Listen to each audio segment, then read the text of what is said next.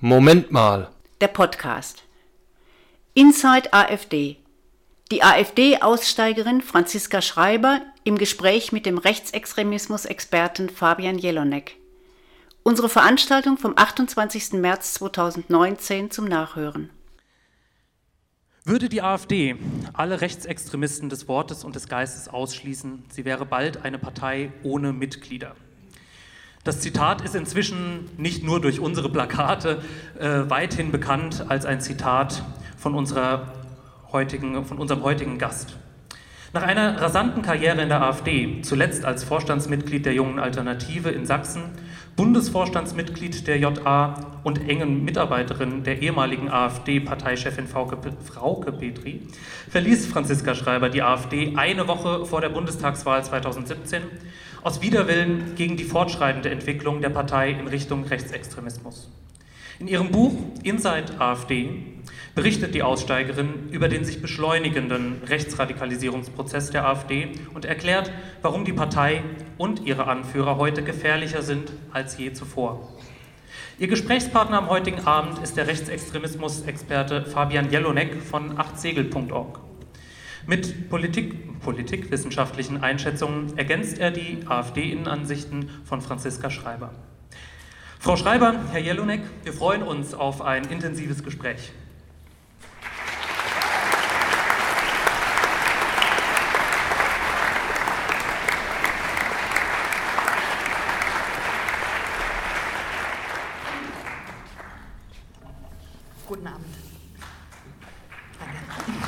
schönen guten Abend äh, von hier oben. Ähm, ich freue mich äh, ganz besonders, äh, dass ich heute diesen Abend moderieren darf. Ich habe sowas noch nicht allzu oft gemacht und hoffe, dass ich es halbwegs vernünftig über die Bühne bringen werde.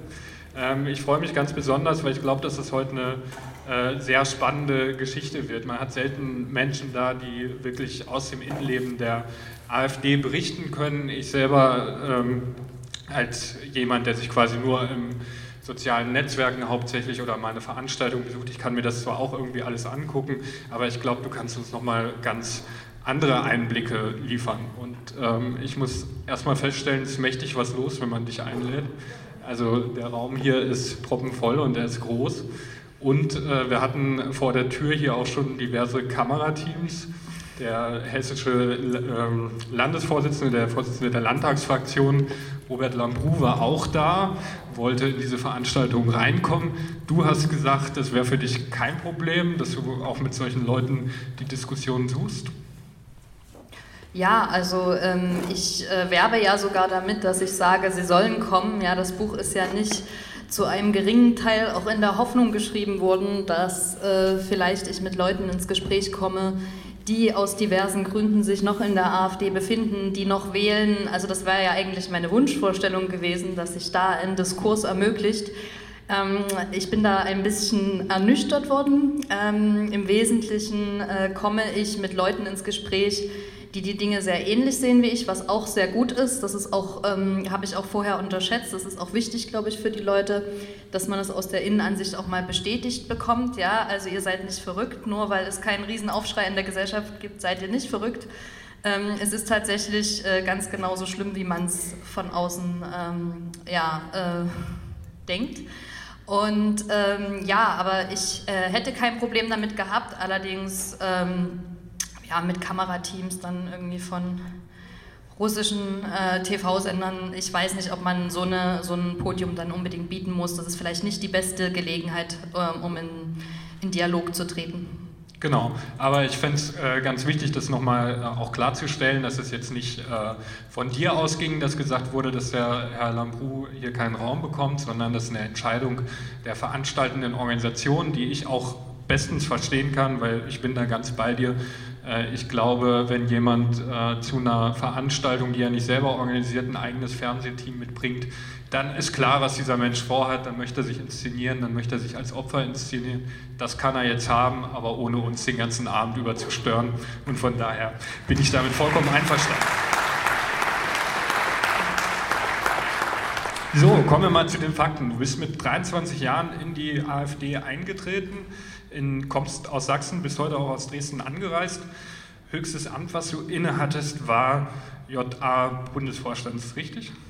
Genau, also ähm, ich war Pressesprecherin auf Bundesebene und Vorsitzende ähm, der JA in Sachsen. Mhm. Und ausgetreten bist du dann 2017. Genau. Ja. Aber das wäre jetzt im Prinzip äh, mein Auftakt. Ich würde gerne damit anfangen, wieso du ausgetreten bist. Und in deinem Buch beschreibst du da eine Szene, die ich jetzt einmal kurz abspielen würde. Also nur einen ganz kleinen Ausschnitt äh, aus einer Veranstaltung. Das war der Bundesparteitag in Köln. Und ich würde dich gleich im Anschluss mal bitten zu sagen, was hat dieser Moment für dich bedeutet und was hat er bei dir ausgelöst? Ich sag's mal, ich sag's mal ganz ehrlich und auch bescheiden. Ich habe manches selbst erst lernen und verstehen müssen. So zum Beispiel, in welch ungeheure Gefahr diese komplett verantwortungslosen Deutschlandabschaffer unser Land bringen bzw. bereits geschafft haben. Ich habe das anfangs gar nicht so am Schirm gehabt. Ich habe das begreifen müssen. Ich habe das, ich gebe es zu, zunächst einmal gar nicht vollständig erkannt. Gerade in jüngerer Zeit aber gehe ich sehr bewusst durch die Straßen meines Landes und meiner Stadt. Und wenn ich an einem Samstagmittag im Zentrum meiner Stadt unterwegs bin, mit offenen Augen, und ich gucke hin, wissen Sie, was ich dann sehe? Ich sage das wirklich ohne jede Übertreibung, aber mit großem Erschrecken. Ich sehe noch vereinzelt Deutsche.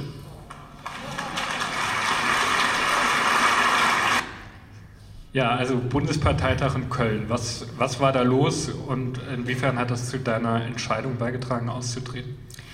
Ja, also äh, diese Rede, die äh, ja noch weitergeht und mehr als ein äh, Sahnestück rechter Rhetorik enthält, ähm, die äh, ist nur ein Element von einem Parteitag, den man wirklich als, ähm, ja, als, nur als Offenbarungseid betrachten kann.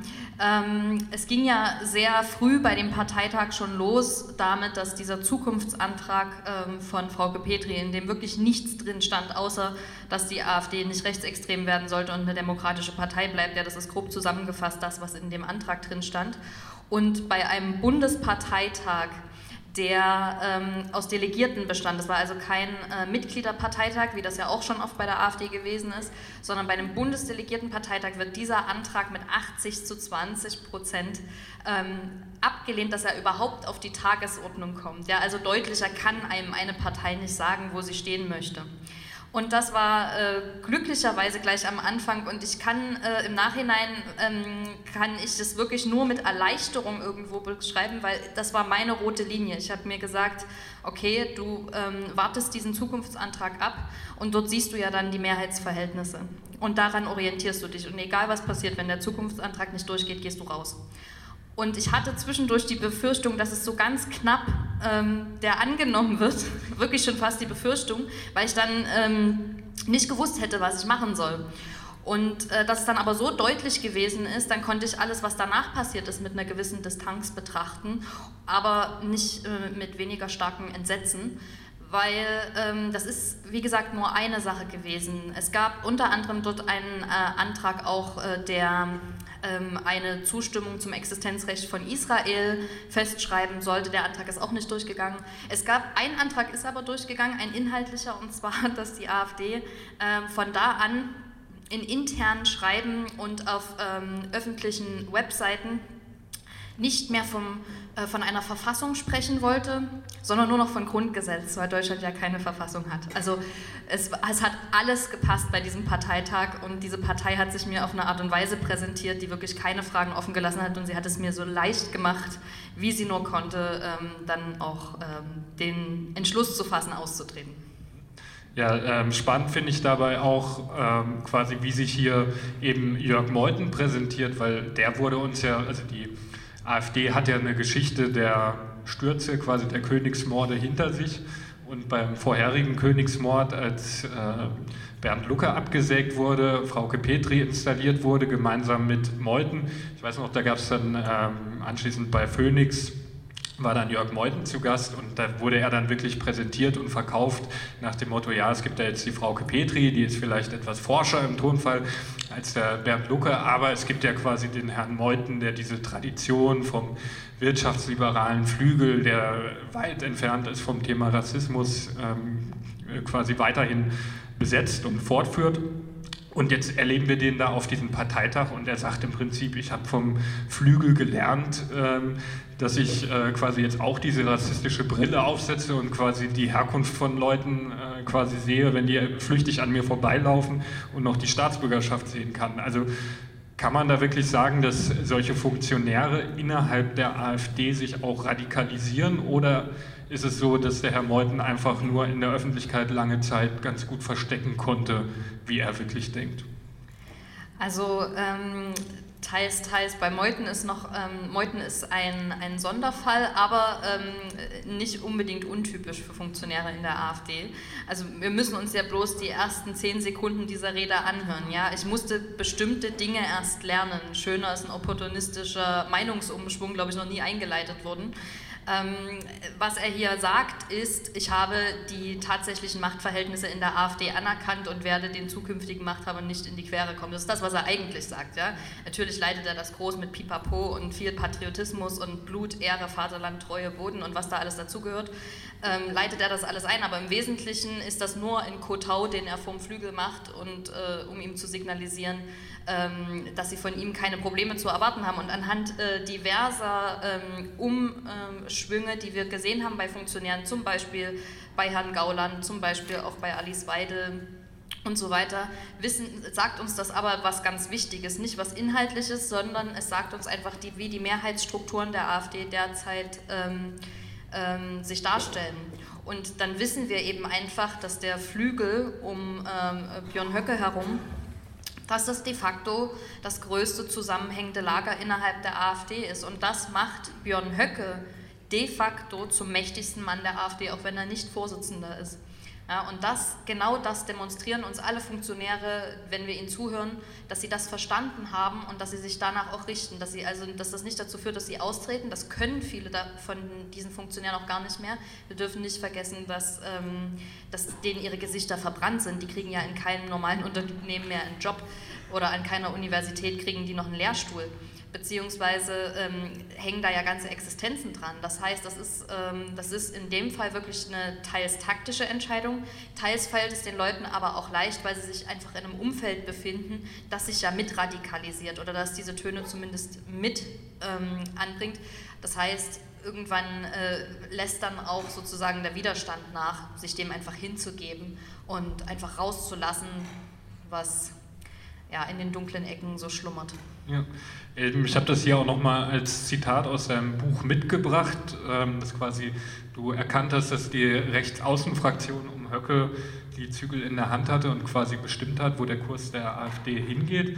Ähm, jetzt möchte ich nochmal nachfragen, bis du dann letztendlich ausgetreten bist, ist ja dann doch nochmal ein paar Monate äh, vergangen. Ähm, wie schwer ist so ein Distanzierungsprozess und wie lange dauert sowas?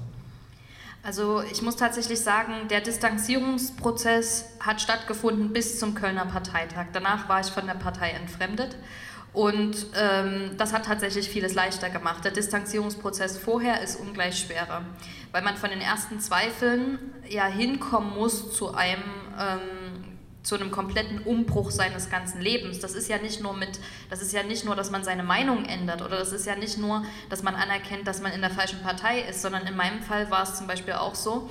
Ähm, ich habe damals in äh, Dresden in der WG gewohnt mit zwei JA-Mitgliedern. Fünf Minuten vom Landtag entfernt, in dem ich für die AfD gearbeitet habe. Das heißt, mein Alltag hat im Wesentlichen daraus bestanden, dass ich aufgewacht bin, dann hat man gefrühstückt, dann hat man über AfD-Inhalte geredet, dann ist man in den Landtag gegangen, dann hat man gearbeitet, da war man von AfD-Inhalten umgeben. Abends hat man Parteiveranstaltungen besucht.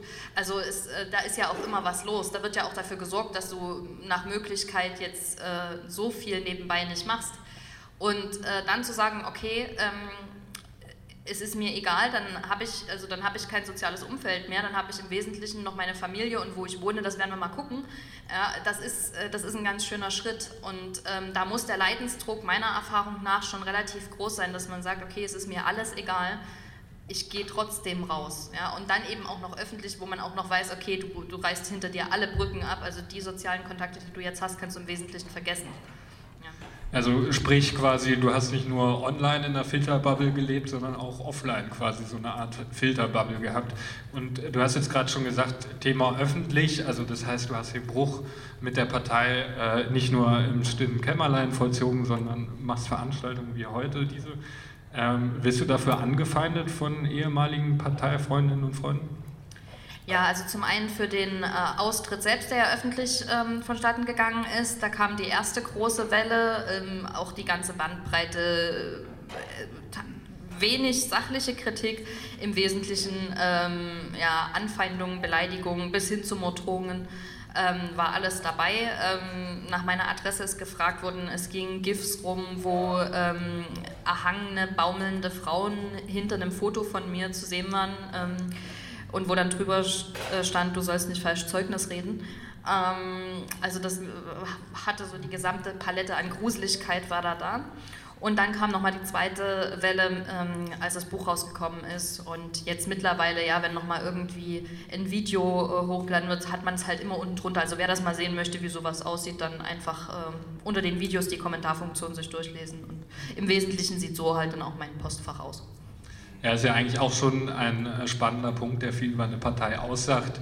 Äh, also ich glaube, auch wenn man eine SPD oder eine CDU verlässt, äh, geht das selten ohne böses Blut ab. Aber wenn es mit solchen Morddrohungen, mit solchen konkreten Bedrohungen einhergeht, das kennen wir ja eigentlich aus der bundesrepublikanischen Parteiengeschichte von der NPD oder so, dass da wirklich ähm, versucht wird, im Nachgang die Leute unter Druck zu setzen und mundtot zu machen.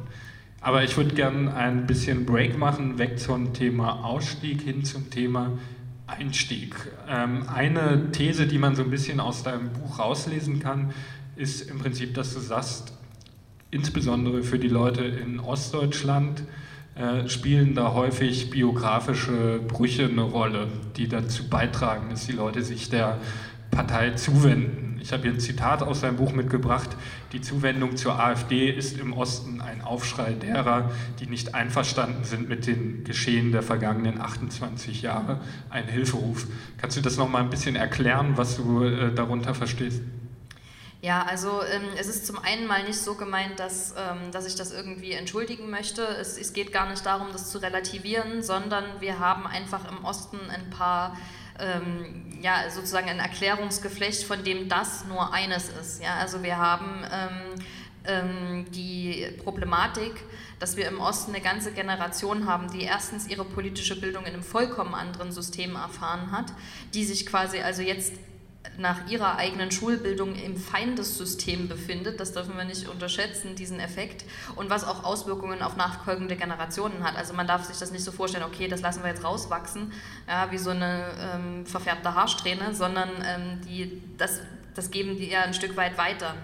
Das Zweite ist, dass wir ähm, eine relativ homogene ähm, Gesellschaft im Ostdeutschland haben. Das heißt, es fehlen zum einen die positiven Integrationserfahrungen, es fehlt überhaupt Kontakt irgendwie. Man sieht nur, ähm, wenn man ähm, zum Beispiel sich Syrer anschaut, dann hat man das aus dem Fernsehen. Auch ich hatte das zum Beispiel. Ich habe das im Buch äh, zum Beispiel äh, damit beschrieben, dass ich mit 16 Jahren ähm, das erste Mal, als ich in Berlin war, einen arabisch aussehenden Mann am Schalter meiner Bank hatte und ich den, weil ich nicht wusste, wie ich damit umgehen sollte, habe ich den auf Englisch angesprochen. Ja, also das ist tatsächlich, äh, und ich komme aus Dresden, also das ist noch die größte Stadt irgendwie im, im, im Umkreis, ähm, aber selbst da war das, äh, es ist immer noch, gibt es da einfach Probleme aus Mangel an Erfahrung, das ist der zweite Punkt. Und der dritte Punkt ist natürlich die, der, die Art und Weise, wie die Wende abgelaufen ist und wie, ähm, welche Erfahrungen die Leute mit dem neuen System als erstes gemacht haben. Ja? Also Stichwort Treuhand, Stichwort Glücksritter. Das ist jetzt alles nichts, was äh, sehr viel Vertrauen oder, oder Selbstbewusstsein auch geschaffen hat. Wir haben es da auch viel zu tun, glaube ich, mit dem Problem oder mit dem, mit dem Gefühl, nicht mithalten zu können. Das sind Leute, eine ganze Generation ähm, spricht da kein Englisch oder äh, ja, also, also, konnte das nicht mal lernen in der Schule. Und ähm, die sehen jetzt auf YouTube, wie irgendwelche elfjährigen Südkoreaner Kampfroboter bauen, die dann rumfliegen und sich gegenseitig in der Luft abschießen und kriegen natürlich das Gefühl, dass sie dieser ganzen Entwicklung nicht gewachsen sein werden, dass sie überflüssig sein werden in der Gesellschaft von morgen. Und das alles kann zu einem, zu einem ähm, Gefühl führen, dass man das Bedürfnis bekommt, Klammer auf, gerade bei Männern, Klammer zu, nichts, äh, ne, es ist nichts Persönliches, um Gottes Willen, aber es ist verstärkt dort anzutreffen, ähm, dass man irgendwie das Bedürfnis hat, sich nach, also sich irgendwie hochzudrücken, indem man andere Gruppen runterdrückt und, in, und eben auch diese, diesen Schutzmechanismus, also Mauer hochziehen äh, und wir halten die Entwicklung auf und hier bleibt jetzt alles so, wie es ist, weil das habe ich verstanden und das, was da draußen losgeht, verstehe ich nicht. Das ist so, ich glaube, das ist im Wesentlichen, ich habe wahrscheinlich viele Sachen vergessen, aber das ist das, was ich am wichtigsten finde, was wir wissen müssen, wenn wir über Ostdeutschland reden. Also dann quasi äh, als Reaktion auf die Globalisierung, die äh, vielleicht einige Leute dann als äh, ja, später in ihrer Biografie begegnet sind, als, sie, als es Leute im Westen gemacht haben, dass man da dann quasi einerseits einen verstärkten Wunsch nach Abgrenzung hat und gleichzeitig äh, den Wunsch, so eine Art Sündenbock zu finden für eigene biografische Erlebnisse. Aber man muss dann natürlich betonen, dass das auch keine Zwangsläufigkeit ist. Also es gibt natürlich auch viele Leute äh, in Ostdeutschland mit gebrochenen Biografien, mit äh, äh Biografien, die ja, nicht nur positiv mit der Wende verbunden sind, die trotzdem quasi äh, nicht in die AfD gehen oder nicht zu äh, Pegida gehen. Äh, trotzdem habe ich noch ein Beispiel mitgebracht, äh, aktuelle Propaganda, das ist äh, das äh, Online-Meme für das äh, Kiffhäuser-Treffen 2019, der Osten steht auf. Das ist natürlich nicht überraschend, dass jetzt das mit den bevorstehenden Landtagswahlen ähm, äh, zum Thema gemacht wird. Aber trotzdem die Frage, ich habe immer ein bisschen das Gefühl, dass äh, quasi die AfD keine Partei ist, die irgendwas dazu beiträgt, dass ähm, bestehende Vorurteile zwischen Ost und West abgebaut werden. Ich habe eher den Eindruck, dass äh, AfD-Funktionäre im Osten äh, das auch noch gezielt äh, schüren und ähm, quasi zusätzlich pushen.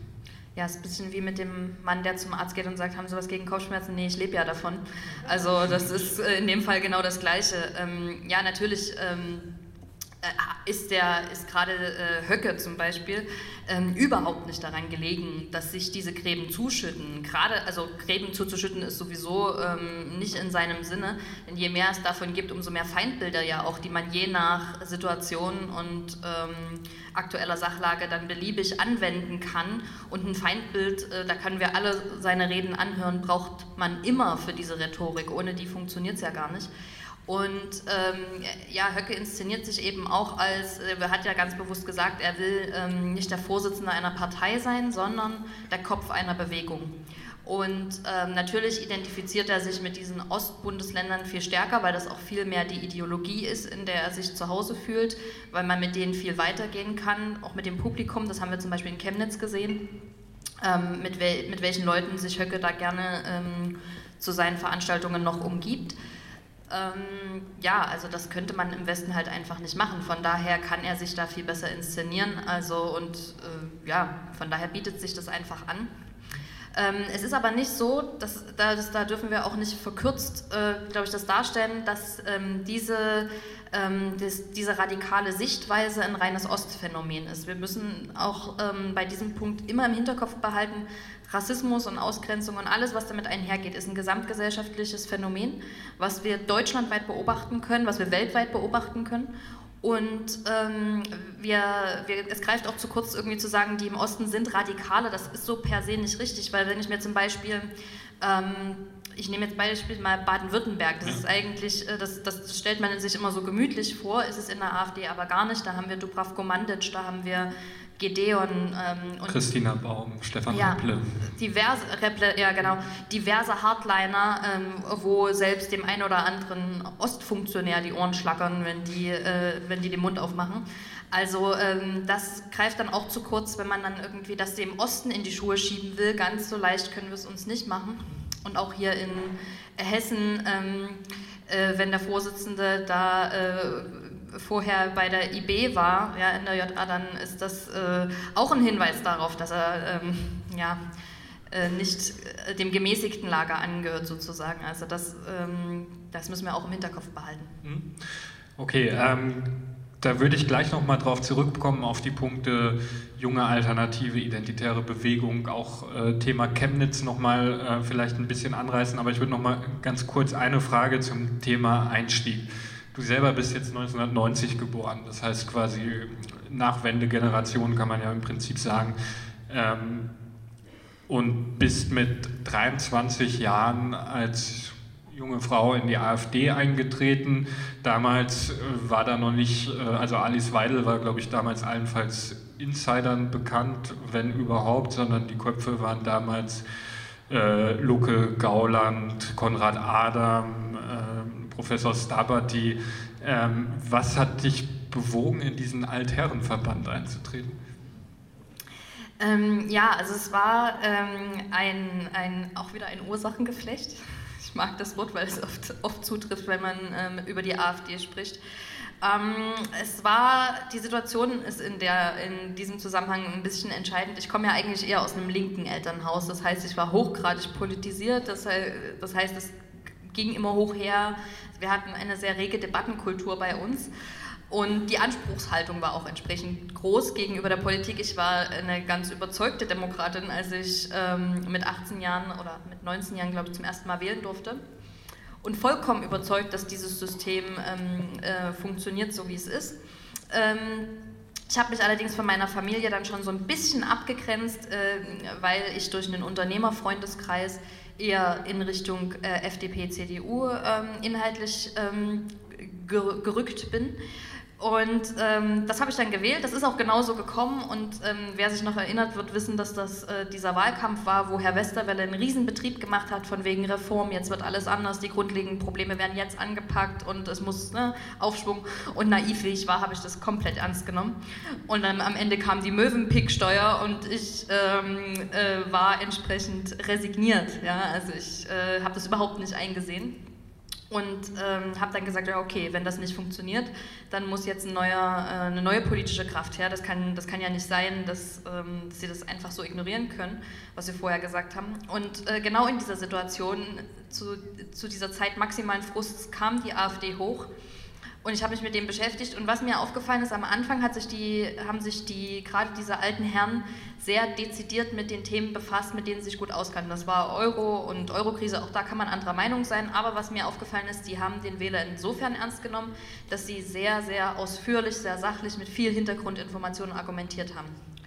Und äh, das war ja damals auch ein drängendes Thema. Also die Eurokrise, das klingt jetzt im Nachhinein so niedlich, aber zu dem Zeitpunkt wusste ja kein Mensch, ähm, wie, was wird das für Auswirkungen haben, wie schlimm wird das werden. Also für mich war das schon wirklich ein wichtiges Thema.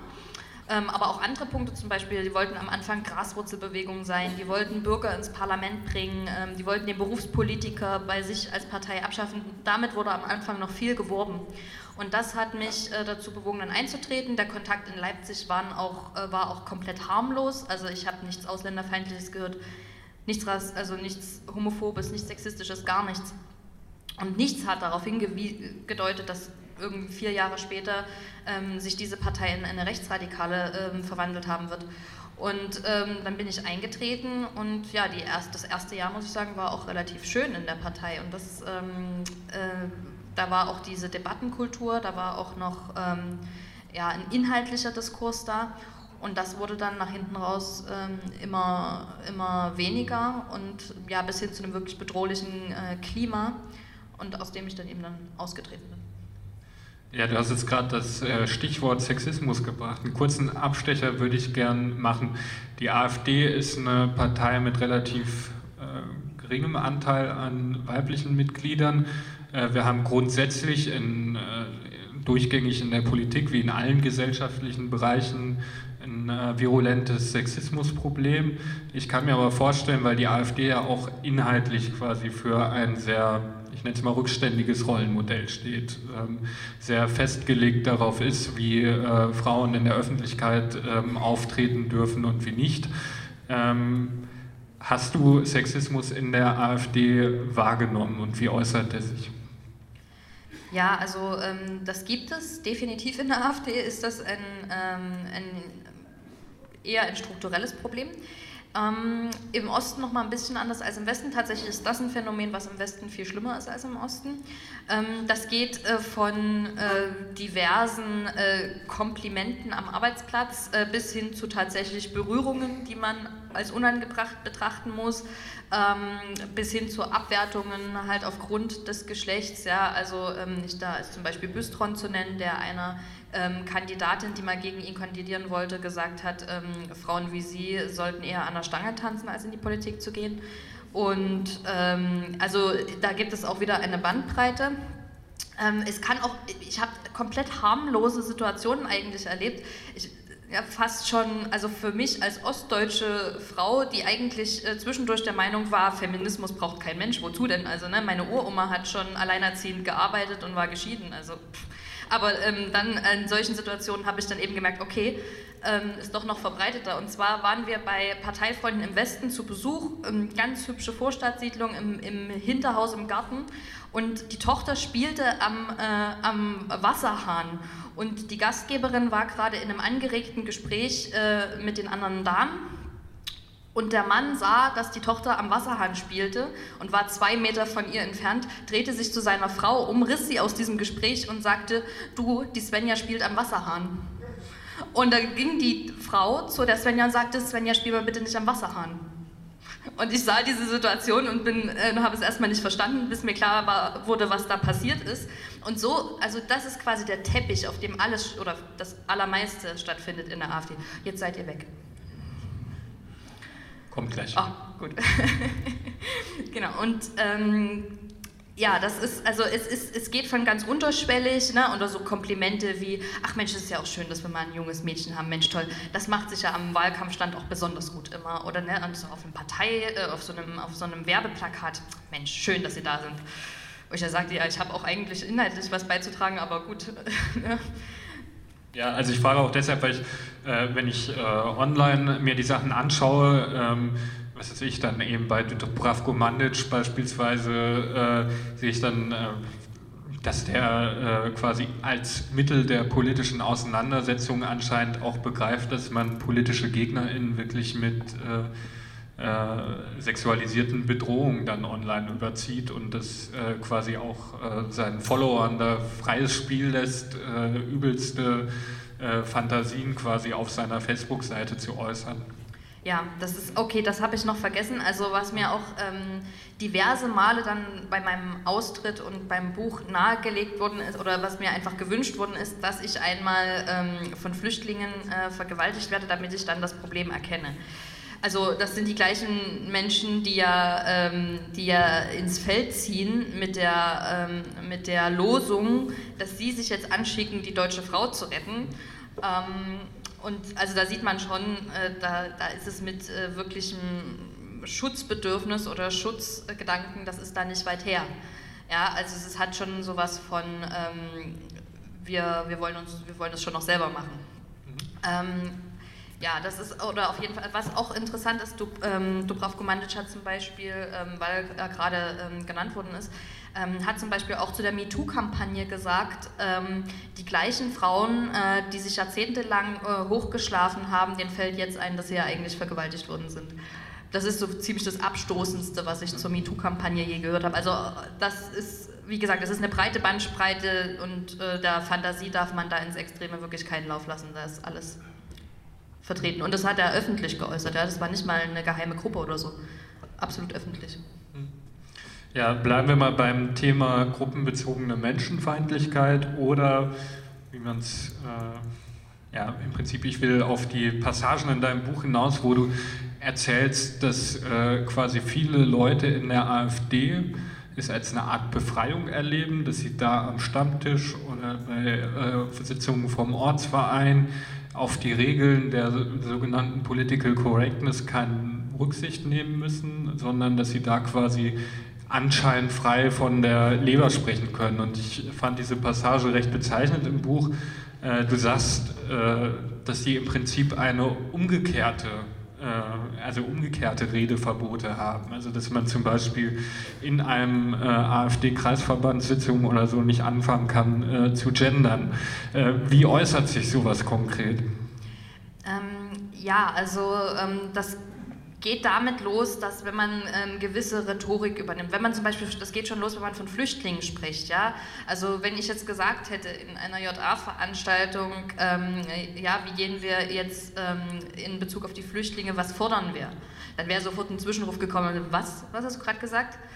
Ja, ähm, Asylbewerber natürlich. Also nicht, aber nicht, weil Flüchtling was Negatives hat, sondern weil es ja keine Flüchtlinge sind. Das sind ja auch äh, jede Menge aus dem Weltbild der AfD sind da ja ähm, auch einfach Migranten dabei und ähm, Wohlstandstouristen oder was, da gibt es diverse, ähm, diverse Bezeichnungen. Also das Wort Flüchtling ist, Entschuldigung, äh, Flüchtling ist schon mal nicht in Ordnung. Ähm, ja, oder Gendern ist auch so ein, ne, das ist mir halt auch mal bei einer Veranstaltung passiert, dass ich einfach Schülerinnen und Schüler gesagt habe, wo ich angeguckt worden bin, als hätte ich da gerade irgendwie, ähm, ja, weiß nicht, den Kaiser beleidigt oder was, äh, was da in den, in den Augen vergleichbar schlimm wäre. Ähm, also das ist, man hat keine Redefreiheit, so beginnt es. Damit ködern sie sozusagen viele Leute, dass sie sagen, ja, da draußen dürft, müsst ihr ja ständig aufpassen, was ihr sagt und da wird euch alles so ausgelegt, ähm, dass, es euch, dass euch ein Strick daraus gedreht wird und das machen die doch mit Absicht. Die wollen ja gar nicht, dass ihr euch frei ausdrücken könnt. Die wollen, dass ihr permanent Angst habt, also kommt zu uns, hier dürft ihr frei sprechen. Und so ist es eben nicht. Das äh, ist am Anfang so und dann äh, zieht sich diese Schlinge sozusagen immer kürzer zu und irgendwann wird wirklich von einem verlangt, das, oder was heißt verlangt, ja, also es steht dann keiner hin und sagt es explizit, aber die, es wird Druck aufgebaut, dass man ähm, immer noch schärfer formuliert, immer noch härtere Rhetorik benutzt, dass man dann eben anfängt mit Blut und Treue und Boden und was weiß ich.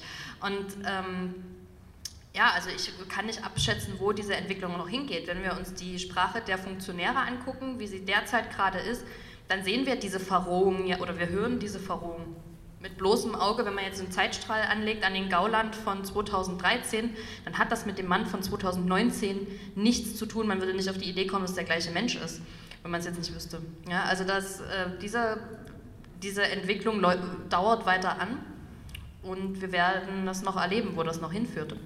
Es formt natürlich auch so ein bisschen, wenn ich äh, quasi dann eben dafür sorge, dass äh, eben Flüchtlinge als Ausdruck nicht mehr genutzt wird, weil ich sage, die gibt es ja nicht und das sind alles ähm, Leute, die keinen Grund haben, hier zu hören. Das formt ja dann auch irgendwann wirklich das Denken mit. Wie war, hast du das bei dir selber in der Zeit der Mitgliedschaft erlebt? Hast du dich auch sprachlich radikalisiert? Du hast jetzt quasi gesagt, ich bin da rein, weil ich mich für die Wirtschaftsthemen interessiert habe, weil ich äh, quasi den sachlichen Stil gut fand und so weiter. Bist du dann irgendwann selber auch da angekommen quasi? Also wenn du jetzt zurückblickst, würdest du dann sagen, dass du irgendwann quasi auch davor warst oder sie schon aufhattest, so eine rassistische Brille und so einen rassistischen Sprachgebrauch benutzt hast? Ähm, also teilweise, ähm, zum Beispiel das Gendern äh, habe ich mir wirklich abgewöhnt in der Zeit komplett, ähm, weil es eben nicht geduldet wurde. Oder ähm, eben auch, ja, Zigeuner habe ich mir wieder angewöhnt, also Zigeunerschnitzel zu sagen. Also jetzt nicht ähm, auf die Menschen bezogen, aber auf das Essen zum Beispiel. Also Schnitzel mit Paprikasauce wäre nicht gegangen. Und ähm, ja, also so diverse Sachen schon, aber ich habe dann eher das Problem gehabt, ich neige überhaupt nicht zu einer Sprache, die eigentlich irgendjemand verletzen könnte. Ich bin, ich bin da sehr ähm, konfliktscheu und auch, glaube ich, zu höflich und äh, war also permanent in diesem Konflikt, wie drückst du dich jetzt so aus, dass es für dich okay ist, aber auch für die okay ist.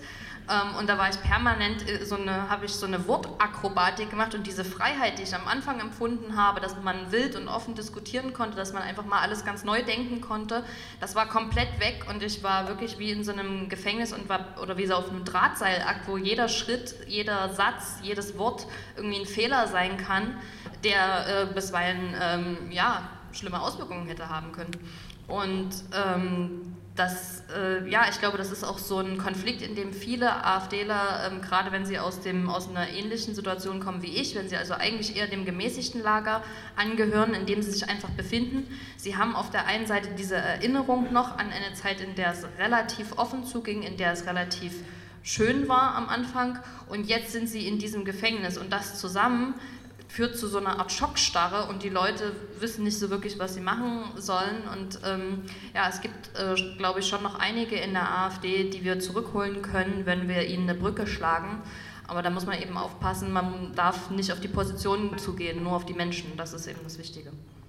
Und äh, einmal noch äh, zum Thema Sprachgebrauch, weil wir jetzt gerade kürzlich in Hessen einen ja, kleinen Skandal hatten. Ähm, die FAZ äh, hat interne Chatverläufe von der jungen Alternative veröffentlicht, wo sich dann die Leute wesentlich drastischer geäußert haben, als sie das sonst in der Öffentlichkeit tun. Und ich fand das ganz spannend, weil du in deinem Buch beschreibst, dass es quasi in der jungen Alternative ja fast schon so eine Art Initiationsriten, Mutproben gibt, die dann mit dem Handy gefilmt werden, mit denen dann die Leute quasi erpressbar gemacht werden. Kannst du das schildern, wie das abläuft?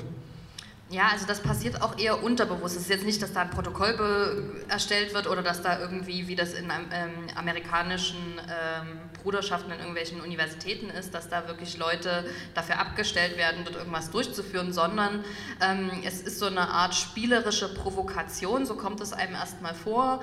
Das heißt, man trinkt abends zusammen und in dieser gelösten Atmosphäre, gerade was Neulinge angeht, muss jetzt irgendwie, ähm, testet man an, ist das einer von uns? Ist, das, ist der eingeschleust? Kann man dem vertrauen? Und dann werden äh, diverse äh, Spielchen sozusagen gemacht. Also was ich zum Beispiel erlebt habe, war, dass da irgendwie äh, halt angefangen wurde, ähm, in, ah, in altdeutscher Sprache zu reden und dann hat man halt sozusagen dieses, dieses Sieg mit eingebaut und wenn der andere dann Heil gesagt hat, dann wusste man alles klar, okay, ähm, der... Ähm, der traut sich äh, was, der, ähm, der ist jetzt nicht äh, irgendwie verkniffen, das würde jetzt einer, der von der Linksjugend eingeschleust worden ist, nicht tun. Ähm, und so kann man das immer weiterspielen. Man hat zum Beispiel dann irgendwie angefangen, äh, in der Bahn irgendwie Lanzerlieder zu singen oder, ähm, ja, und wenn derjenige dann mitgesungen hat, dann hat man eben dann irgendwie noch ein Stück davon gefilmt, ähm, einfach um demjenigen zu signalisieren, okay, ne, das ist, du kannst dann nicht zurück. Also du bist jetzt bei uns.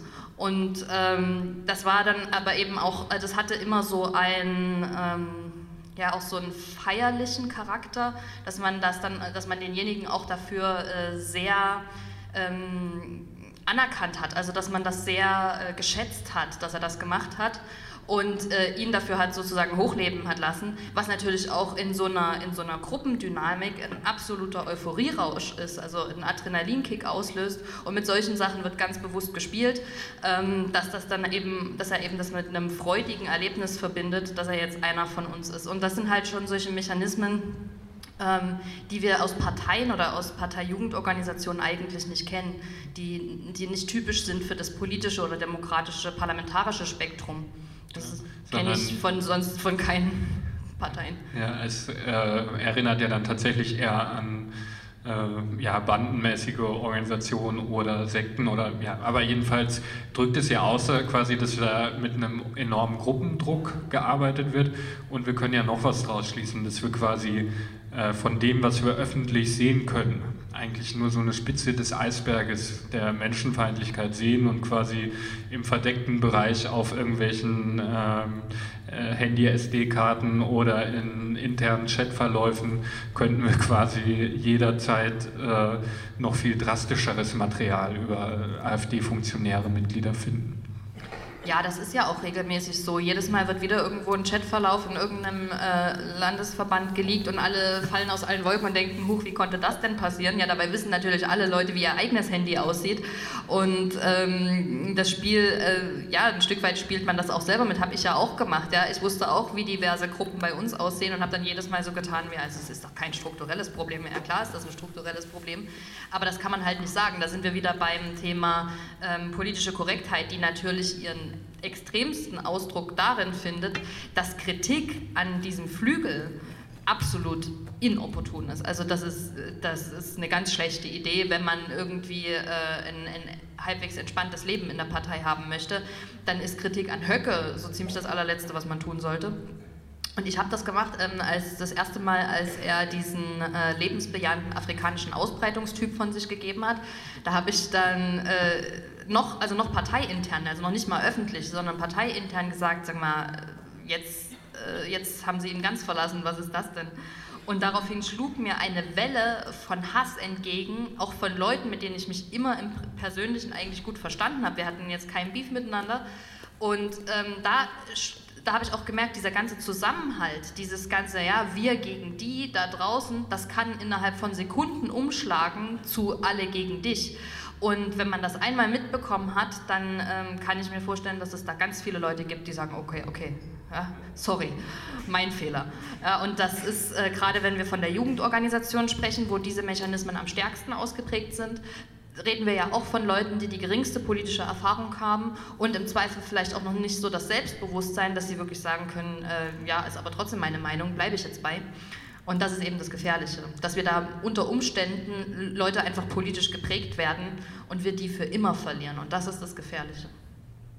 Aber diese Methode der Grenzüberschreitung, sie wirkt ja quasi nicht nur auf die einzelnen Mitglieder oder auf die Gruppe, sondern äh, es ist ja auch eine Methode, mit der die AfD quasi äh, im politischen Diskurs äh, quasi Raum gewinnt. Ich fand das sehr stark, ich glaube, du warst bei Markus Lanz gewesen, äh, als, jemand, als jemand von äh, Merkels Grenzöffnung gesprochen hat und du dann gesagt hast, Moment mal, das äh, ist doch Blödsinn und sorry, aber das haben wir bei der jungen Alternative so erfunden, die Grenzen waren schon vorher offen.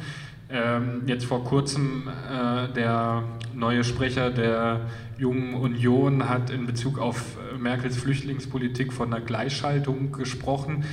Wie erklärst du dir das, dass diese Narrative, die ursprünglich aus dem Umfeld der AfD kommen, die da erfunden werden, die da äh, quasi geschliffen und gefeilt werden, dass die dann tatsächlich so stark rezitiert werden und so stark in die äh, breite Bevölkerung, in die Öffentlichkeit reinkommen?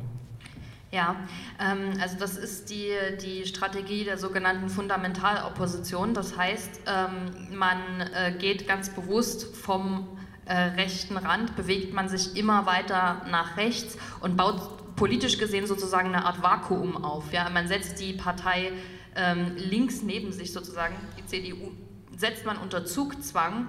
Ähm, wenn, ähm, wenn sie dem nicht nachkommen würde oder wenn sie diese Töne nicht mitbedienen würde, würde sie einfach Leute am rechten Rand an die AfD verlieren. Und um das zu verhindern, dehnt sich die Partei sozusagen aus. Man, ähm, man will erreichen, dass sich ein zweiter Flügel innerhalb der CDU bildet, der rechts an die AfD andocken kann.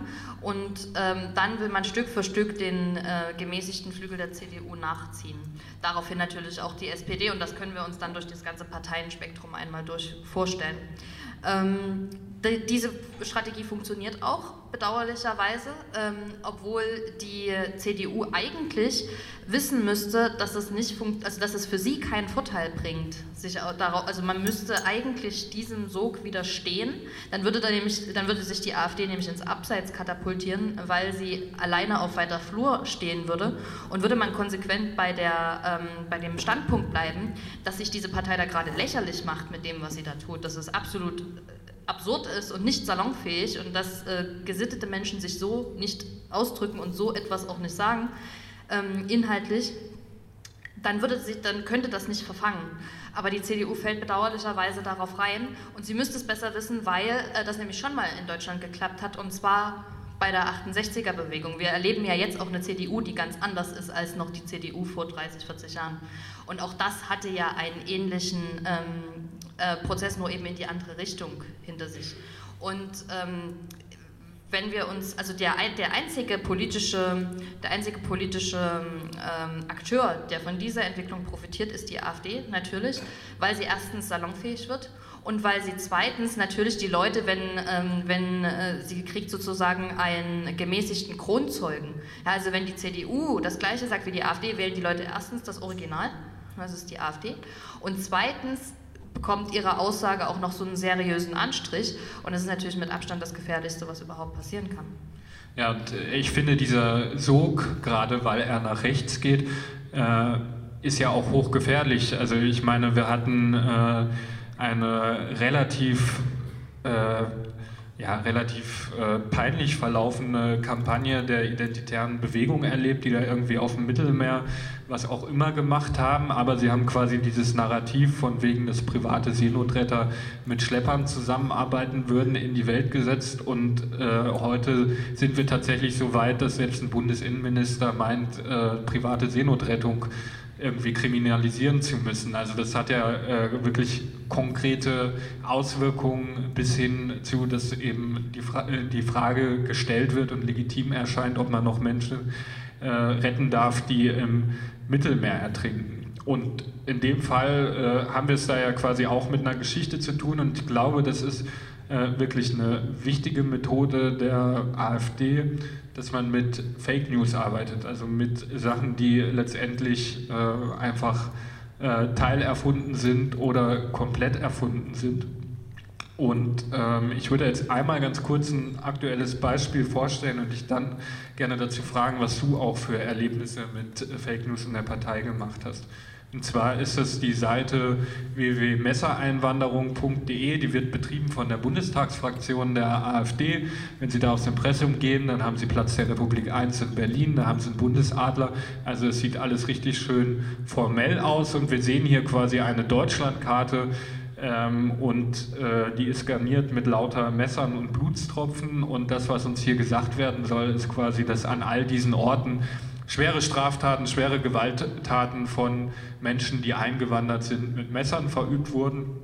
Und äh, das Ganze ist wirklich zutiefst perfide, weil wenn man sich dann die Fälle im Einzelnen durchliest, ne, dann sehen wir hier einen Fall aus der Stadt Altenburg. Da geht es letztendlich darum, dass ein äh, junger Mensch afghanischer Herkunft, 19 Jahre alt, ein Kaugummi geklaut hat.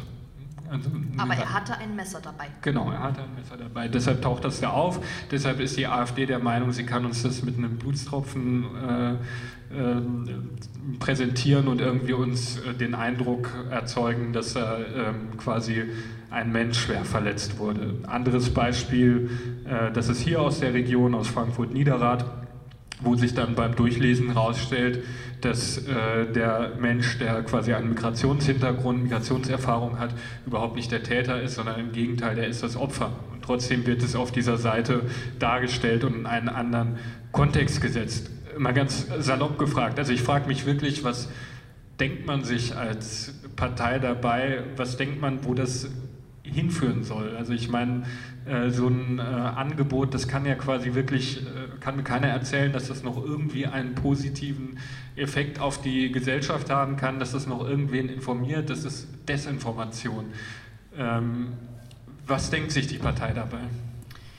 Ja, also ich würde ähm, das vielleicht mal nicht so abstrakt auf die Partei ähm, beziehen, sondern ich würde es mal auf mich beziehen, weil ich natürlich als Pressesprecherin ähm, äh, auch solche Sachen gemacht. Also jetzt nicht sowas, ja, aber schon eben auch am Rande der Fake News operiert habe. Und zwar ähm, müssen wir dafür ähm, eine Sache verstehen, die, die essentiell ist. Die Leute, die sowas erstellen, ganz überwiegend ähm, ist es für die Realität, dass auf Deutschland ein Bürgerkrieg zukommt, wenn wir jetzt nichts tun. Das ist erstmal denen ihre Realität, ja. Ähm, das ist nichts, was die, ähm, was die vorgeben zu glauben. Das glauben viele tatsächlich. So, und aus dieser Überzeugung heraus wollen sie ähm, den Rest ähm, der Gesellschaft ähm, dazu äh, bringen, diese Wahrheit sozusagen aus ihrer Sicht anzuerkennen.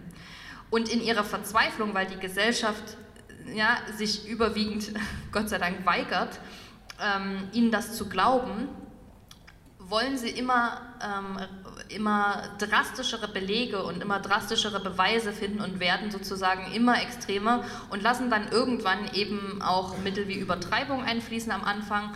Dann wird erstmal die Sprache rabiater. Das war auch bei mir so, da kommt auch wieder der Gruppendruck hin, wenn man zum Beispiel jetzt, ich als Pressesprecherin hatte das auch, wenn man irgendetwas nicht auf eine be bestimmte Art und Weise schreiben möchte, weil man streng genommen sagen muss, naja, eigentlich stimmt es ja nicht. Ja? Also wenn man es so formuliert, ist ja irgendwie missverständlich. Dann kommt sofort einer, der einem sagt, hast du den Ernst der Lage nicht verstanden, weißt du nicht, worum es hier geht, komm. Ja? Also klar, ist nicht ganz korrekt, aber guck doch mal, was auf dem Spiel steht.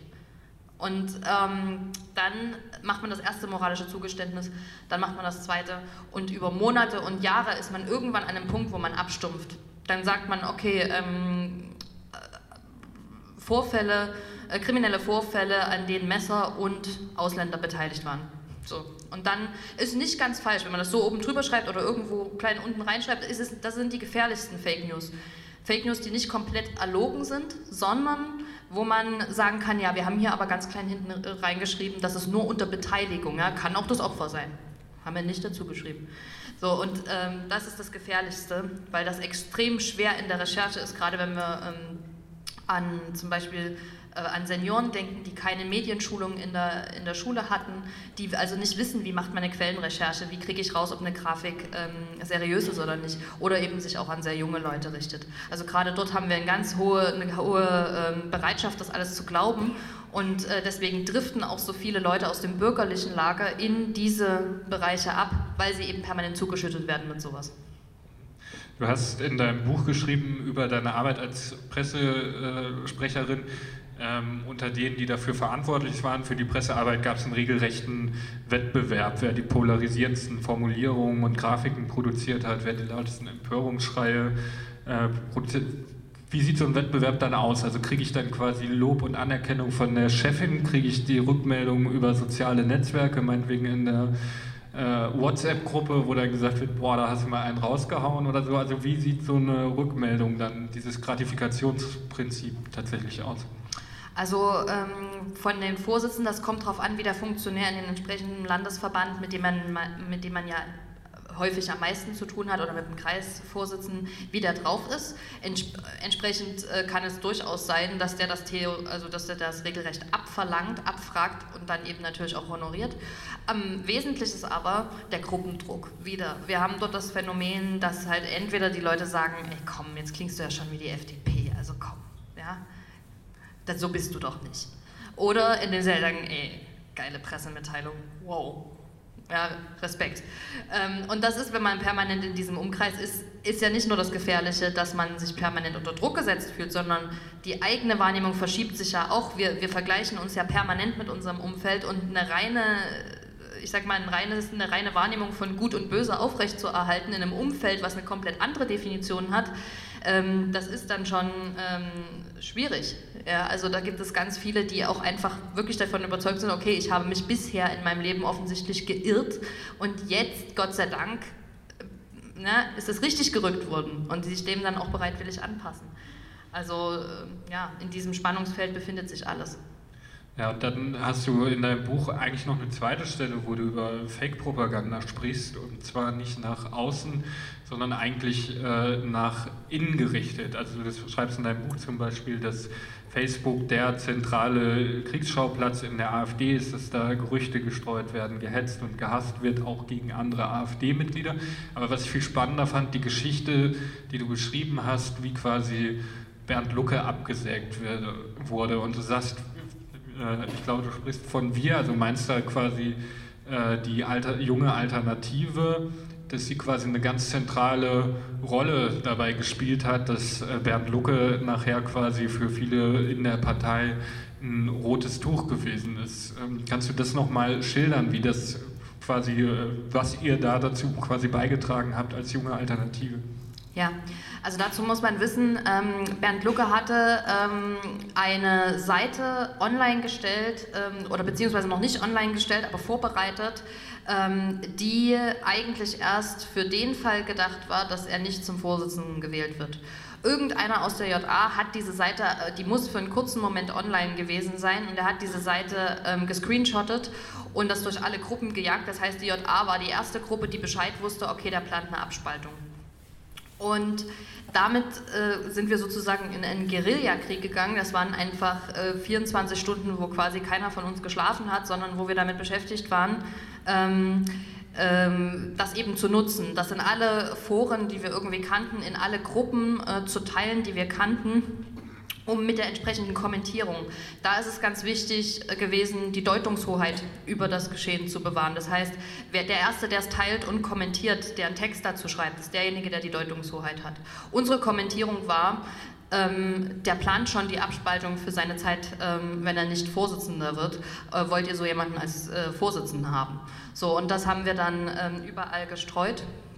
Und dann das Zweite, was ge äh, gekommen ist, dann hat, daraufhin haben sich Weckrufgruppen ähm, bei Facebook äh, gegründet, die sich sozusagen, die jetzt ja total, also die, das waren Lucke-Unterstützer, die aber nun natürlich sich darüber austauschen wollten, wie gehen wir damit jetzt um, was machen wir jetzt? Und das, was das nächste, was wir gemacht haben, war, dass wir haufenweise Weckrufgruppen gegründet haben, die aber von uns ähm, äh, ins Leben gerufen wurden. Das heißt, wir konnten alles sehen, was die geschrieben haben, haben uns dort irgendwelche Profile gegeben und haben uns ausgegeben als Leute, die Lucke unterstützen und haben alles abfotografiert was, oder alles gescreenshottet, was die Leute geschrieben haben und haben alles weitergeleitet, sodass unsere Seite die ganze Zeit Bescheid wusste, was die, äh, wie die weiter vorgehen wollen. Und das haben wir 24 Stunden lang gemacht und das äh, war äh, wenige Tage vom Parteitag. Also das, wird, das hat auf jeden Fall einen immensen, eine immense Auswirkung gehabt. Und ähm, ja, also das, da ist, das ist wieder so ein Beleg dafür, dass die junge Alternative in der ähm, AfD eine, eine, auch eine sehr zentrale Rolle spielt. Nicht nur der Flügel, sondern auch die junge Alternative. Und wenn ich an der Stelle nur ganz kurz, weil es aus meiner Sicht wichtig ist, ganz kurz was zu den sozialen Netzwerken und der AfD sagen kann. Ähm, ein Grund, warum die AfD so erfolgreich gewesen ist, ist, dass sie sich ein, ähm, ein Konzept für die sozialen Medien zurechtgelegt hat, was ähm, zugegebenermaßen wirklich genial ist. Sie hat nämlich als erstes ähm, jedes Mitglied beim Eintritt wird quasi aufgefordert, also aufgefordert, sich ähm, ein, zumindest einen Facebook-Account andere Sachen sind noch, also ne, noch dazu, andere Sachen sind auch gut, aber im Wesentlichen einen Facebook-Account erstmal anzulegen. Dann äh, geht man in die Gruppe des Kreisverbands, dann geht man in die Gruppe des Landesverbands und in der Bundes-AfD sind auch sehr viele Leute. Das gleiche dann eben auch für die JA und so weiter und so fort. Also ich war in bis zu 30 Gruppen gleichzeitig drin. Und jetzt passiert Folgendes, wenn ähm, ein, äh, irgendeiner von den mittlerweile über 30.000 Mitgliedern einen Zeitungsbeitrag findet, der, wo er sagt, okay, das ist wichtig, dass das jetzt alle erfahren. Stellt er das in seine Kreisverbandsgruppe. Der Kreisverband ist rund um die Uhr besetzt, das heißt, der teilt sofort, auf, wenn es interessant ist, auf die Landesverbandsgruppe, der teilt sofort auf die Bundesgruppe. Die Bundesgruppe teilt, alle Landesverbände teilen, alle Kreisverbände teilen. Das Ganze dauert keine halbe Stunde. Und 30.000 Leute wissen von diesem Zeitungsartikel. Und das ist auch der Grund, warum auf allen, ähm, allen Online-Seiten, Welt, Fokus äh, und so weiter, überall, wo es eine Kommentarfunktion gab, war es ganz lange Zeit so, dass die ersten fünf Seiten Kommentare komplett in AfD-Hand waren. Und das liegt genau daran. Und ähm, da müssen wir auch sagen, also dort hat die Gegenseite oder die, die, die, ähm, die Zivilgesellschaft lange Zeit überhaupt kein Mittel gefunden, dem irgendwie entgegenzuwirken. Und das Problem daran ist, wir, na, wir vergleichen uns mit anderen Menschen. Wenn ich einen Zeitungsartikel lese, ich scrolle runter und die Kommentare sind so, dann denke ich, das ist die vorherrschende Meinung in Deutschland. Und da, das hat Auswirkungen. Deswegen ist das Wichtigste, was wir im Umgang mit der AfD machen müssen, vernetzen, vernetzen, vernetzen. Ich weiß, dass es diverse Vorbehalte gibt wegen ähm, Datenschutz und so weiter, aber es hilft nichts. Ja, wir können die da nicht alleine lassen, weil sonst genau sowas passiert. Also da bin ich äh, ganz bei dir. Also ich glaube auch, dass die äh, extreme Rechte, ähm, was quasi die, das Thema Fitness- und Social-Media-Bereich angeht, uns derzeit eigentlich ein paar Jahre überlegen ist. Also uns meine ich jetzt vielleicht die linke Seite oder sich, wie man sich auch immer einordnen will. Aber ich habe das Gefühl, sie hatten vielleicht auch einen größeren Handlungsdruck als äh, Leute, die es einfacher haben, in klassischen Medien vorzukommen. Aber sie haben es tatsächlich genutzt und äh, da ist im Moment ein Vorsprung da, den wir erstmal aufholen müssen. Ähm, ja, wir haben gerade gesprochen über die ähm, junge Alternative und die Macht, die sie hat. Ähm, bei der jungen Alternative recht offen äh, findet man da auch immer wieder diese Übergänge zur identitären Bewegung. Und das wäre für mich äh, quasi so ein bisschen der Ausgang von unserem Zweiergespräch. Ähm, wie eng arbeiten identitäre Bewegungen, neue Rechte bis hin zur NPD mit der AfD zusammen? Ähm, zum Einstieg ein Beispiel aus Hessen.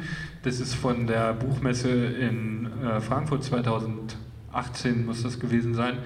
Äh, genau, 2018. Wir sehen die äh, Landtagsabgeordnete Alexandra Walter äh, zusammen mit äh, einem rechten ja, Blogger möchte ich ihn fast nicht nennen, äh, Fake News Produzenten und wir sehen im Hintergrund ähm, einen Aktivisten der jungen Alternative aus ähm, Hessen, der meines Wissens auch aktuell im Landesvorstand sitzt und wir sehen dann nochmal eingekringelt eine Aktivistin der identitären Bewegung.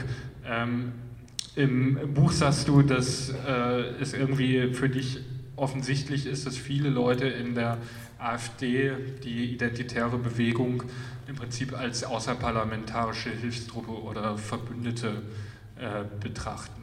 Nun gibt es ja eigentlich einen Abgrenzungsbeschluss gegen die identitäre Bewegung. Was ist denn der bitte wert?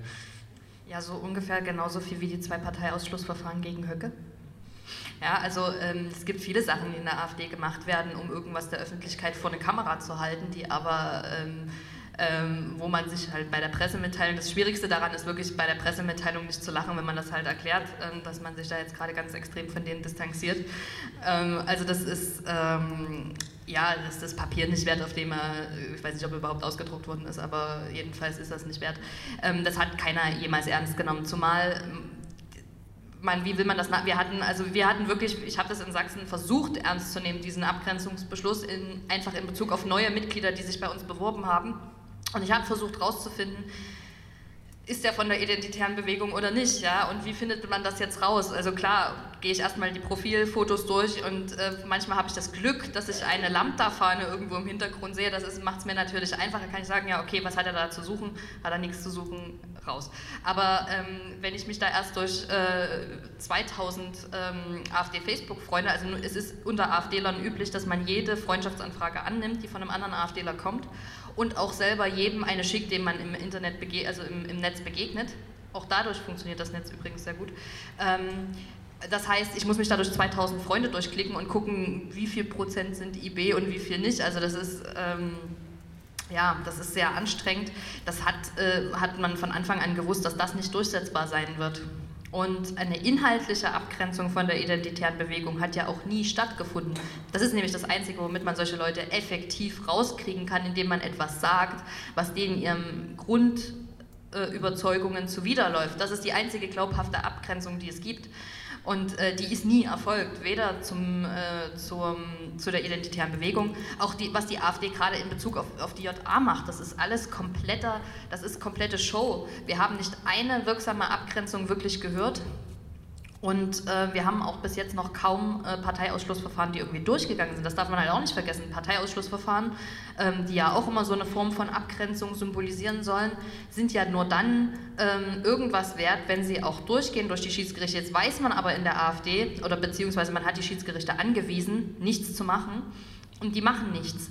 Das heißt, die fassen, sobald die sehen Parteiausschlussverfahren, kommt das auf den großen Haufen zu den anderen Parteiausschlussverfahren und das, da kann sich dann das nächste Schiedsgericht mal drum kümmern. Und äh, ja, das, heißt, das passiert natürlich nie.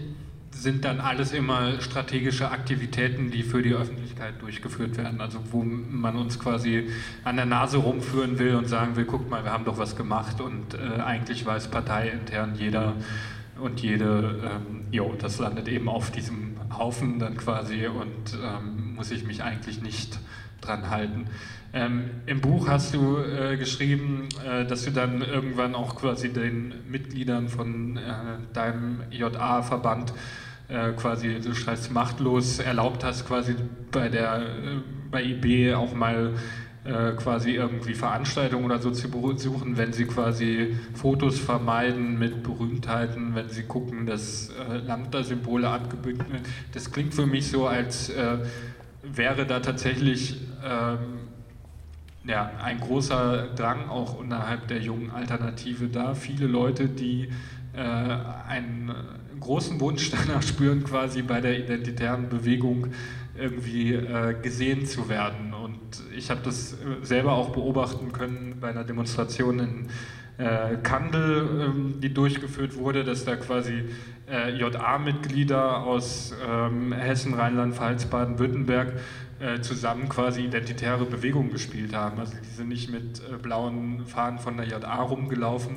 sondern äh, mit schwarz-gelb und haben die Parolen der identitären Bewegung gegrölt. Ist die identitäre Bewegung für viele Leute in der JA so eine Art Vorbild, Rollenmodell? Wäre man gerne so jemand ähm, wie äh, die bekannten Aktivistinnen und Aktivisten der identitären Bewegung? Ähm, nein, also diejenigen in der JA, die mit Lambda-Fahnen rumrennen, die sehen sich als identitäre Bewegung und dann eben auch noch als Mitglieder der JA. Ja, also das ist, ähm, die, die machen da keinen, keinen Schnitt. dass sie da irgendwas äh, sehen, was sie selber nicht sind. Nein, nein, die sehen sich in dieser, äh, in dieser Rolle. Und ähm, gerade in der JA Sachsen, also wegen dem Drang äh, zur IEB dazuzugehören, ich habe dann schon irgendwann gesagt, eigentlich ist nicht mehr ganz klar, ähm, welche, welche Organisation jetzt in welcher aufgegangen ist. Also ist jetzt die JA Sachsen ähm, eine, eine große Menge Personalunion der IB oder ist die JA ähm, quasi Teil der IB geworden? Also es war zwischendurch eine komplette Personalunion. Man kann das von den Mitgliedern her überhaupt nicht mehr trennen. Und deswegen habe ich auch irgendwann gesagt, ja, was soll ich machen? Ja?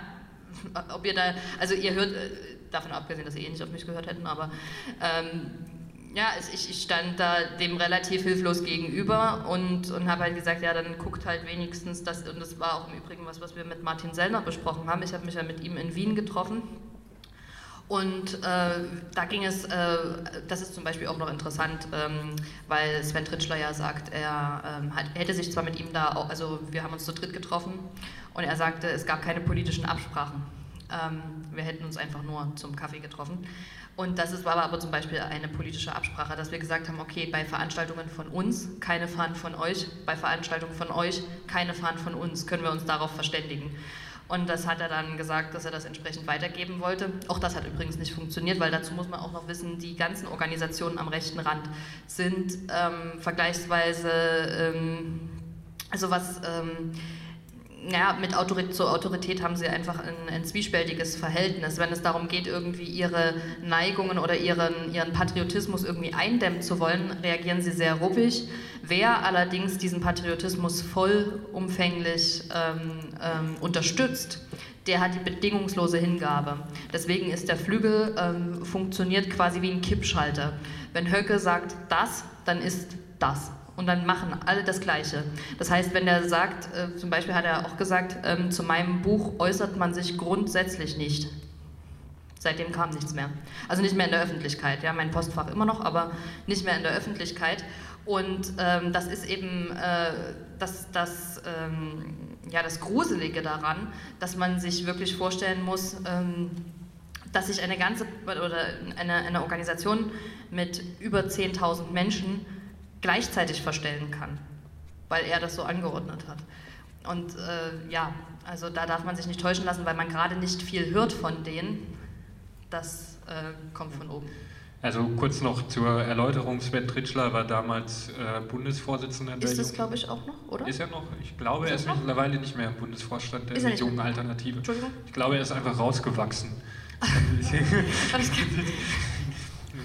ähm, äh, wenn man äh, über die identitäre Bewegung spricht, dann muss man ja natürlich in Deutschland auch irgendwie immer über äh, Götz Kubitschek sprechen, der einen maßgeblichen Einfluss auf die identitäre Bewegung hat und auch einen Einfluss auf die AfD, zumindest auf den Höckeflügel. Im Buch sagst du, Kubitscheks Haus in Schnellroda ist eine Art intellektuelle Verbindungsstelle des Höckeflügels, eine Schnittstelle zwischen Partei und vorpolitischem Raum, wo auch Parteistrategien besprochen werden. Melanie Amann hat mal gesagt, Götz Kubitschek sei im Hinblick auf die AfD eine Person, die ständig überschätzt und ständig unterschätzt würde. Ich selbst gehöre zu den Leuten, die ihn eher tendenziell überschätzen. Also ich sehe eigentlich andauernd, dass Themen, die er setzt, irgendwie drei Wochen später in der Partei ankommen und irgendwie mehr oder weniger Parteilinie werden. Äh, zu welcher Fraktion gehörst du? Welchen Einfluss hat Götz Kubitschek und sein Konglomerat an Satelliten, also sei es der Verlag, sei es die Zeitschrift, ähm, auf die ähm, AfD. Ja, das ist tatsächlich einer der seltenen Fälle, wo ich Melanie Ammann in der Bewertung der AfD ganz und gar nicht folgen kann, weil es ist schwer, Götz Kubitscheks Einfluss mittlerweile noch zu überschätzen. Das ist äh, ohne dass er Mitglied ist, ist das der zweitmächtigste Mann der AfD, weil er der engste Vertraute von Björn Höckes und die beiden ein gleichberechtigtes, partnerschaftliches, ähm, ähm, intellektuelles Austauschmodell da fahren. Ähm, und er ein ganz, äh, ja, also er vertraut ihm wie keinem Zweiten in der Partei und er spricht tatsächlich Strategien mit, ihnen ab, mit ihm ab. Ähm, Höcke ist eher so ein bisschen der, ja, der der Wortakrobat, ja, also er findet diesen, diesen Ton, den seine Anhänger an ihm so lieben, diesen, diesen ganz speziellen martialischen, aber eben auch teilweise romantischen Ton. Ton. Hm. schmalzig, romantisch, aber eben auch äh, im, im, richtigen Moment martialisch. Und ähm, alles, was an Strategie kommt, kommt alles von Götz Kubitschek. Höcke ist kein Stratege. Und ähm, von daher äh, ist es gerade jetzt mit der aktuellen Ausgangslage, wenn wir sagen, ähm, der Flügel hat bundesweit 40 Prozent, ist damit das dominante Lager in der AfD, weil die anderen beiden Lager ähm, zerstritten sind, ähm, dann müssen wir konstatieren, dass spätestens jetzt ja, Höcke der äh, Kubitschek der zweite Mann im Staat ist. Und äh, wie gesagt, Götz Kubitschek hängt ja eben ganz eng mit äh, Gruppierungen zusammen, die rechtsextrem einzuordnen sind, identitäre Bewegungen und Co., die vom Verfassungsschutz äh, beobachtet werden. Ähm, ich habe jetzt hier einen Screenshot mitgebracht, äh, das ist quasi äh, zumindest im, in der Ortschaft, wo dieses Haus von Götz Kubitschek steht und es ist quasi eine Veranstaltung des Instituts für Staatspolitik. Es war die Winterakademie dieses Jahr. Da dürfen angeblich ähm, Leute bis 35 Jahre teilnehmen, die quasi der neuen Rechten zugeneigt sind. Ich habe irgendwann Bilder aus dem Publikum mal irgendwo gesehen, da saßen dann doch recht viele ältere Herren, unter anderem auch Andreas Kalbitz und äh, Björn Höcke. Ähm, aber jedenfalls ist da äh, jetzt äh, Alexander Gauland aufgetreten äh, als hohes Tier in der Partei. Und ich frage mich ein bisschen mit Blick auf die äh, VS-Beobachtung, wenn man jetzt alle Leute abzieht, die keine Abgrenzung mehr zeigen zu Personen wie Kubitschek, zu Organisationen der extremen Rechten, was bleibt dann eigentlich von der AfD am Ende noch übrig? Ja, da sind wir bei der Einleitung eine Partei ohne Mitglieder. Da schließt sich der Kreis, weil ähm, ja, natürlich, der, ähm, der Flügel dominiert die Partei, Höcke dominiert den Flügel und alle anderen Funktionäre lassen sich von Höcke derzeit bereitwillig dominieren. Alle, die das nicht akzeptieren, sind äh, auf der Funktionärsebene, alle, die das nicht akzeptieren, sind ausgetreten. Und alle, die jetzt noch da sind, Alice Weidel, das Erste, was sie gemacht hat, als sie gewählt wurden, ist mit den Stimmen derjenigen, die eigentlich gehofft hatten, dass sie so ein bisschen jetzt äh, Frau Petris Rolle weiterführen wird. Das Erste, was sie gemacht hat, war, öffentlich zu fordern, dass das ähm, Parteiausschlussverfahren gegen Höcke niedergelegt wird. Gauland geht zum Institut für Staatspolitik. Meuthen tritt im Kyffhäuser-Denkmal auf. Das sind alles Verneigungen vor Höcke, das sind alles Machtdemonstrationen, die Höcke teils einfordert oder teilweise auch nur dankbar entgegennimmt, wenn sie freiwillig kommen. Das heißt, das ist das, was ich sagen möchte. Höcke ist quasi der Vorsitzende der AfD, ohne es zu sein. Das ist die komfortabelste Lage, in der er sich befinden kann. Und deswegen ähm, müssen wir uns Höckes oder ja müssen wir uns Höckes äh, Buch anschauen, wenn wir wissen wollen, wo die AfD in Zukunft hin will. Ich empfehle jedem, das zu tun. Vielleicht ähm, kaufen Sie es nicht, sondern lassen sich was einfallen. Oder, aber lesen Sie es. Ja, lesen Sie es. Ich, ich, möchte nur ein, ich möchte nur einen einzigen Satz aus diesem Buch ähm, ähm, Ihnen oder euch, wenn ich darf, mit auf den Weg geben. Äh, und dieser Satz lautet, ähm, wenn man das Ruder in Deutschland nochmal rumreißen möchte, dann muss der neue Machthaber äh, zwangsläufig Dinge tun, die seinem moralischen Empfinden eigentlich zuwiderlaufen. Und wenn wir uns jetzt vorstellen, dass Höcke sich ja selber in der Position sieht, optimalerweise der neue Machthaber zu sein, dann muss ich ganz ehrlich sagen, dass es meine Fantasie sprengt, was dem moralischen Empfinden eines Björn Höcke eigentlich noch zuwiderläuft. Okay, ähm, ich hätte eigentlich noch super viele Themen jetzt gerne mit dir besprochen. Wir haben viel zu wenig über Hessen gesprochen. Ich denke, wir können das gleich in der Diskussion noch nachholen. Deshalb würde ich dich jetzt abschließend an das, was du gerade gesagt hast. Du hast über die Macht von Björn Höcke gesprochen, über die Sachen, die er in seinem Buch andeutet, wo man den Eindruck haben kann, oh, weil, wo geht das hin? Äh, in deinem eigenen Buch schreibst du quasi, es gibt nicht nur das Parteiprogramm der AfD, sondern es gibt noch eine heimliche Agenda der AfD. Also vielleicht kannst du das nochmal abschließend als Einschätzung geben. Wofür steht für dich diese Partei? Wo will sie hin?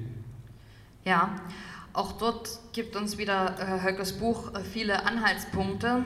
Ähm, die AfD von heute möchte ähm, eine Remigration, das heißt de facto Vertreibung, aber Remigration ist das Wort, ähm, wo Höcke gesagt hat, es klingt schöner. Ähm, er hat auch eine Zahl ausgegeben, ähm, 400.000 ist, glaube ich, der letzte Stand, den er gegeben hat. Oder Minusmigration, sagt er auch sehr gern. Ähm, wenn wir uns diese Zahl angucken von 400.000, kommen wir nur auf diese Zahl, wenn wir auch ähm, deutsche Staatsbürger mit Migrationshintergrund ähm, mit dazu rechnen. Das heißt, wir reden hier de facto davon, dass deutsche Staatsbürger aus Deutschland ähm, ausgewiesen werden sollen. Das ist das Erste. Das Zweite haben wir schon angedeutet gefunden in dem äh, Lehrerportal, wo, sich die, wo die Schüler ihre Lehrer melden dürfen, wenn sie oder melden können, wenn die äh, schlecht über die AfD reden. Ähm, das Ganze muss man sich ja bloß ein Stück weit erweitert vorstellen, dann kann man dann auch noch seine Eltern eintragen. Das nächste ist ähm, die Presse natürlich. Auch da haben wir äh, diverse Äußerungen von verschiedensten Kreisverbänden, die gesagt haben, ja, am Tag X werden, das äh, war auch, glaube ich, sogar hier in Hessen, ähm, am Tag X werden die, ähm, die Journalisten, die nicht richtig über die AfD berichtet haben, auf die Straße gezerrt und aus ihren Verlagshäusern vertrieben. Und ähm, ja, also das alles ist, ähm, ist, das, ist die Zukunft, in die, in die wir nach Höckes Fantasie schreiten werden, wenn diese Partei äh, weiter an Macht gewinnt. Ja, wir sehen eine sehr bedrohliche Zukunft, für die diese Partei steht. Umso dankbarer bin ich dir, dass du heute hierher gekommen bist und uns quasi aus diesem Innenleben diese spannenden Aspekte berichtet hast. Ganz herzlichen Dank dafür. Ich bitte euch alle um einen kleinen Zwischenapplaus. Steiler bleibt noch hier für die Diskussion. Vielen, vielen Dank.